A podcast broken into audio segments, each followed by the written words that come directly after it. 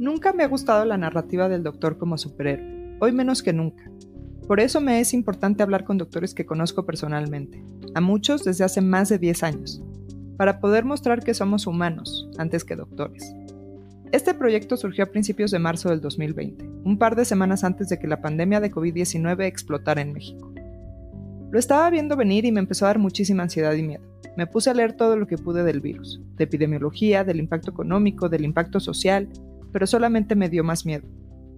Le hablé a mis colegas y algunos no lo habían dimensionado aún, otros estaban peor que yo, pero todos tratando de mantener la calma. Porque somos doctores y el deber ser dice que no podemos perder la calma. Me di cuenta que todos nos sentíamos igual, mucho miedo, mucha necesidad de no hacerlo evidente y paradójicamente mucha necesidad de compartirlo. Diez días después de tener la idea ya estaba grabando el primer episodio. En ese momento no tenía un nombre, recursos ni idea de cómo se produce un podcast pero sí una necesidad enorme de capturar lo que estábamos viviendo. La intención no es politizar ni evaluar si las acciones tomadas desde gobierno, personal de salud o sociedad fueron adecuadas. Solamente queremos contar nuestras historias.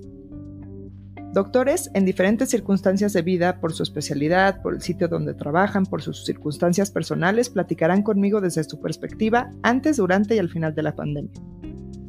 Sin cubrebocas es el espacio en el que quiero que al menos unos cuantos de mis amigos puedan hablar de cómo están viviendo esta experiencia a nivel personal, con total honestidad y vulnerabilidad.